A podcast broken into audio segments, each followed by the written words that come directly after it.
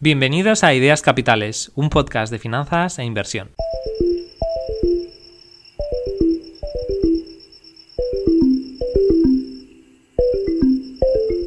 En la serie de episodios Cualidades que debe tener un inversor, hemos visto, y seguiremos tratando, algunas de las habilidades más importantes para obtener buenos resultados como inversores. Pero no solo importan las cualidades que tengamos, también hay otros detalles importantes. En concreto, la mentalidad es un aspecto que a menudo se pasa por alto, cuando creo que es un pilar realmente fundamental. Si eres muy buen piloto, pero el motor no funciona, las ruedas están pinchadas o tienes rotos los retrovisores, tu conducción no será muy buena. Sin embargo, un piloto medio, cuyo coche está impecable, será capaz de conseguir un tiempo mejor en la carrera e incluso hacerse con el podio. Del mismo modo, una mentalidad correcta nos servirá enormemente como inversores, Existen patrones de pensamiento o maneras de ver las cosas que pueden perjudicarnos sobremanera. Por otro lado, una buena mentalidad nos ayudará y jugará a nuestro favor. Casi todo puede verse desde varios puntos de vista distintos, y podemos entrenar nuestra mente para caer en buenos patrones de pensamiento y evitar aquellos que nos lastran. Lo bueno de centrarse en la mentalidad que uno tiene es que depende únicamente de nosotros y podemos y es algo que podemos controlar, aunque sea complicado, especialmente al principio. Entremos en materia sin más dilación. Para empezar, uno de los puntos más importantes es que no te tienes que comparar constantemente con los demás. En inglés llaman keeping up with the Joneses al comportamiento de compararnos con nuestros vecinos o amigos y consumir o comprar las mismas cosas que ellos. Esto es un hábito muy malo, ya que deberíamos intentar centrarnos principalmente en nosotros. ¿Qué necesitamos? ¿Qué valoramos? ¿Cuáles son nuestros valores? ¿Cuáles son nuestras preferencias? ¿Podemos permitirnos este estilo de vida que llevamos? ¿Cuáles son nuestros objetivos financieros? Quizá las personas con las que nos relacionamos cobran un sueldo mayor, tienen menores costes o gozan de un colchón financiero más grande que nosotros. A lo mejor para ellos son importantes cosas que para nosotros no tienen el menor interés, o unos objetivos de vida que poco tienen que ver con los nuestros. Los estudios demuestran que somos muy susceptibles a nuestro entorno, para aprender más sobre este tema recomiendo el excelente libro titulado Influencia de Robert Cialdini. En él se nos revelan cosas como que si vemos que nuestro vecino o un amigo actúa de cierta manera, somos muy propensos a actuar de manera similar y usar sus acciones como punto clave para tomar una decisión u otra. A veces, incluso el comportamiento de personas extrañas nos influye. Creo que hoy en día somos más susceptibles a este fenómeno debido a Internet y sobre todo a las redes sociales. En Instagram, TikTok o YouTube siempre verás a gente que parece pasárselo mejor, estar viajando más o tiene un coche más bonito que el tuyo. Eso puede llevarnos, primero, a estar insatisfechos con nuestra vida, así como a imitarlos, a pesar de no estar en la misma situación que ellos, porque cada persona es distinta. Que por cierto, dicho sea de paso, lo que vemos en las redes sociales suele ser una muestra, una visión artificial y superficial de todo lo que existe en la vida ya que la mayoría de la gente cuelga sus cosas más interesantes, no el momento en el que está haciendo algo corriente como lavarse los dientes, tomándose una ducha o mirar una serie de Netflix. Superar este comportamiento es un desafío, ya que compararnos con los demás es inherente a nuestra naturaleza humana. Sin embargo, existen prácticas específicas que pueden ayudarnos a ser más agradecidos por lo que tenemos y a dejar de compararnos constantemente con los demás. Puedes comenzar sencillamente tomando una libreta una noche a la semana y escribir tres cosas por las que te sientes agradecido. No importa si son grandes eventos, como celebrar un cumpleaños o asistir a un concierto de tu banda favorita, o cosas más pequeñas como recibir un agradecimiento por un favor, haber tenido una buena semana laboral o simplemente estar sano. Te sorprenderá cómo este pequeño hábito puede cambiar tu mentalidad y ayudarte a enfocarte en lo que realmente importa. Otra práctica beneficiosa para cultivar esta mentalidad es la meditación. Algunos estudios han demostrado los beneficios de ambas prácticas, tanto meditar como ser agradecido. Debemos aprender a valorar nuestras propias metas y logros en lugar de compararnos constantemente con los demás. Mantén una perspectiva realista y desconéctate ocasionalmente del mundo digital para disfrutar plenamente del presente. Dedica tiempo a actividades como pasear, disfrutar de la compañía de familiares y amigos y practicar deporte. Aunque pueda sonar como un cliché, su importancia no debe subestimarse. En segundo lugar, una mentalidad sólida implica la capacidad de pensar con claridad y definir bien nuestras metas. Así, establecer nuestros objetivos financieros es un pilar fundamental en nuestro viaje como inversores.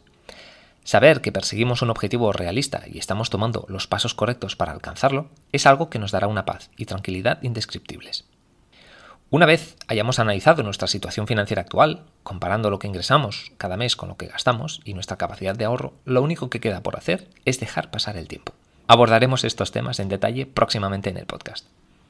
Luego, solo toca ahorrar e invertir la cantidad que podamos o con la que nos sintamos cómodos y a esperar. Ser paciente es una cualidad que todo inversor debería tener, como ya vimos en el primer capítulo de la serie Cualidades que debe tener un inversor. Una vez completado este proceso, podemos liberar nuestras mentes de las preocupaciones financieras y disfrutar al máximo de la vida. Esta es, en mi opinión, una de las mayores ventajas de la inversión en fondos indexados. Te puedes olvidar de todo lo demás sabiendo que obtendrás buenos resultados y que tu dinero está trabajando por ti sin que tengas que estar esforzándote al máximo para buscar una mayor rentabilidad que quizá nunca llegue. ¿Te está gustando este podcast? Si es así, te animo a que le des un me gusta, lo compartas con alguien que también pueda disfrutarlo y dejes una valoración u opinión en la plataforma donde lo escuchas. Sería de gran ayuda para que otras personas conozcan el podcast y se beneficien del valor que pueda tener. Muchas gracias.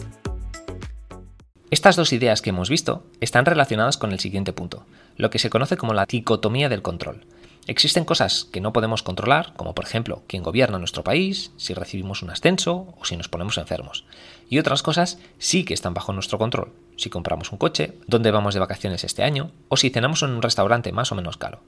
En el libro Los siete hábitos de la gente altamente efectiva, Stephen Covey nos sugiere que nos centremos en aquellas cosas que podemos controlar. También los estoicos nos invitan a ello, argumentando que centrarse en aquello que no puedes controlar no te aportará soluciones. Así, como he sugerido antes, lo mejor que podemos hacer es crear un plan de finanzas e inversión.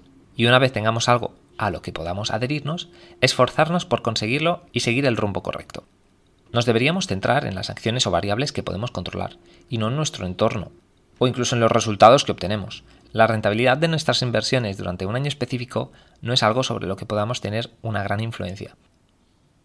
Sin embargo, seguir ahorrando cada mes una cantidad o un determinado porcentaje de nuestro sueldo, incrementar nuestros ingresos o ahorros, así como mantener o aumentar nuestras aportaciones mensuales a la inversión, sí. Ahí es donde deberíamos centrar nuestros esfuerzos y atención, e ignorar el resto. Otra mentalidad que deberíamos adoptar es la de pensar que podemos conseguir nuestros objetivos. Ahora pueden parecer muy lejanos, pero te sorprenderás lo mucho que puedes ahorrar y generar con tus inversiones si eres disciplinado y paciente. Como comentamos en el episodio 5 estrategias de ahorro, Nuestros objetivos financieros deberían ser alcanzables y realistas. También recomiendo que al principio sean más a corto plazo, como un periodo de entre 3 y 6 meses, para ver que realmente podemos llegar a ellos. Más tarde podemos pasar a poner los objetivos a más largo plazo, como 18 o 24 meses, o hasta de aquí a varios años o décadas. Si quieres aprender un idioma, a programar, hacerte más fuerte en el gimnasio o correr una maratón, no puedes esperar conseguir resultados no puedes esperar pasar de cero a éxito en tres semanas o dos meses. Necesitas constancia y disciplina. Conseguir un gran patrimonio puede parecernos algo muy lejos hoy en día, pero es algo completamente realista si adoptamos una visión a largo plazo y nos proponemos conseguirlo. Por poner números redondos, si puedes ahorrar, digamos, 5.000 euros al año, eso quizá no te parezca mucho, pero si tienes unos 35 años, cuando llegues a 65 habrás acumulado 150.000 euros. Esta cantidad no está nada mal. Si puedes ahorrar más, tu patrimonio será mucho mayor. Y además, ten en cuenta que este cálculo no incluye lo que podrías ganar invirtiendo. La cantidad total a lo largo de esos años podría ser muy superior, llevándote fácilmente alrededor de los 350.000 euros. Y esa cifra no está inventada. Estoy asumiendo simplemente invertir 5.000 euros al año durante 30 años y conseguir una rentabilidad en mercado del 5%, que está por debajo de la media histórica. Esa cifra de 350.000 euros no está nada mal, ¿verdad? La gente suele sobreestimar lo que puede conseguir a corto plazo, pero infravalora lo que puede llegar a lograr en varias décadas. Recuerda, lo importante es mantener una orientación a largo plazo y seguir el plan financiero que hemos desarrollado. Ya hemos visto antes que Internet y las redes sociales pueden tener un efecto negativo en cuanto a nuestros puntos de comparación. Pues bien, las noticias también pueden tenerlo. Hay estudios que demuestran que la mayoría de noticias que vemos en televisión o escuchamos por la radio son negativas. Estar expuestos a ellas va a influir nuestro pensamiento y conducta, y nos hará más mal que bien. Limita tu exposición a las noticias e intenta consumir contenido que o bien te entretenga y haga feliz, o bien te haga mejor persona y te ayude a ampliar tus conocimientos.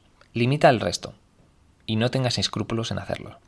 Nassim Taleb dice que la mejor manera de ver lo insignificante que son la mayoría de noticias es leer un periódico del año pasado. Hazlo y te percatarás de lo poco que importan las cosas que, en el momento en que suceden, parecen ser algo de lo más relevante y con grandes implicaciones. Como dice el premio Nobel Daniel Kahneman, nada en la vida es tan importante como piensas que es que cuando estás pensando en ello. Muy pocas cosas que pasan hoy son realmente importantes a 10 años vista. No dejes que los incentivos de los periodistas y medios de comunicación definan cómo te sientes, ni que construyan tu realidad. Ellos luchan por tu atención y usan todo tipo de tácticas para hacer que su contenido parezca urgente y esencial. Infórmate, pero hazlo de manera proactiva y prioriza el contenido duradero que seguirá siendo útil de aquí a 1, 3, 5, 10 años o más. Tampoco dejes que el mercado te influya y te lleve a actuar cuando no debes. Muchas veces lo mejor que podemos hacer es no actuar, a pesar de la falsa creencia a la que sucumben muchos inversores, quienes piensan que no hacer nada es perder el tiempo y deberían tomar una decisión u otra. Tenemos que entender que nuestros resultados vendrán principalmente por la inactividad una vez hayamos comenzado a invertir. En línea con lo que venimos comentando, un buen inversor debería ignorar los movimientos diarios en los precios de las acciones y los fondos de inversión. Este es un problema al que posiblemente nos vamos a tener que enfrentar, especialmente al principio de nuestra vida inversora. A mí también me ha pasado. Es muy tentador, sobre todo cuando comienzas a invertir, entrar en nuestras cuentas para ver cómo han cambiado nuestras posiciones. Pero esto es muy poco útil, ya que los cambios de precios de un día para otro casi nunca van a ser importantes para nosotros ni deberían llevarnos a tomar una acción. Una excepción podría ser si algún día se da una caída muy significativa, pero incluso en ese momento sería mejor esperar. Si queremos invertir de manera adecuada, estas fluctuaciones a corto plazo no tendrán el más mínimo impacto en nuestros resultados a lo largo de los años o las décadas venideras. Se trata simplemente de ruido. Elimina esta distracción de tu vida. Hacerlo será más complicado si tienes una aplicación en el móvil que te facilite el acceso a ver tus cuentas. Te sugiero que la elimines. Algunos estudios han demostrado que las personas que tienen una aplicación en el móvil para realizar operaciones en bolsa obtienen peores resultados y éstas les incitan a actuar más de lo que deberían. Como dice el inversor Asvad Damodaran, deberíamos tratar nuestra inversión de manera seria. Y algunas de las aplicaciones de móvil con datos sobre el mercado de valores se parecen más a un juego que a otra cosa. Por último, revalúa tus creencias de vez en cuando. Todos nosotros tenemos creencias que quizá nos perjudiquen en lugar de ayudarnos. Por ello, es recomendable que nosotros mismos pongamos en duda cómo vemos las cosas y preguntarnos si eso es algo que nos ayudará o podemos controlar y si tiene sentido que ocupe nuestro tiempo y preocupaciones, o si por el contrario se trata de algo irrelevante. No me quiero adentrar mucho en este tema por ahora, porque vamos a hablar en profundidad sobre él en los próximos episodios. En resumen, hemos visto cómo una mentalidad adecuada puede influir en nuestra habilidad para invertir mejor. También hemos visto que debemos evitar a toda costa compararnos constantemente con los demás y centrarnos, en lugar de eso, en nuestros propios objetivos financieros. También hemos visto la gran influencia que ejerce nuestro entorno y las redes sociales en nuestras decisiones financieras Conocer esta influencia y saber abordarla resulta clave. Para luchar contra estos fenómenos, la práctica del estoicismo, la gratitud, la meditación pueden ayudarnos a mejorar nuestra mentalidad. Además, hemos explorado que deberíamos definir objetivos financieros realistas, ser pacientes y enfocarnos en lo que podemos controlar. También debemos pensar que nuestras metas son alcanzables, si son realistas, y hacer un buen uso de la disciplina y el paso del tiempo.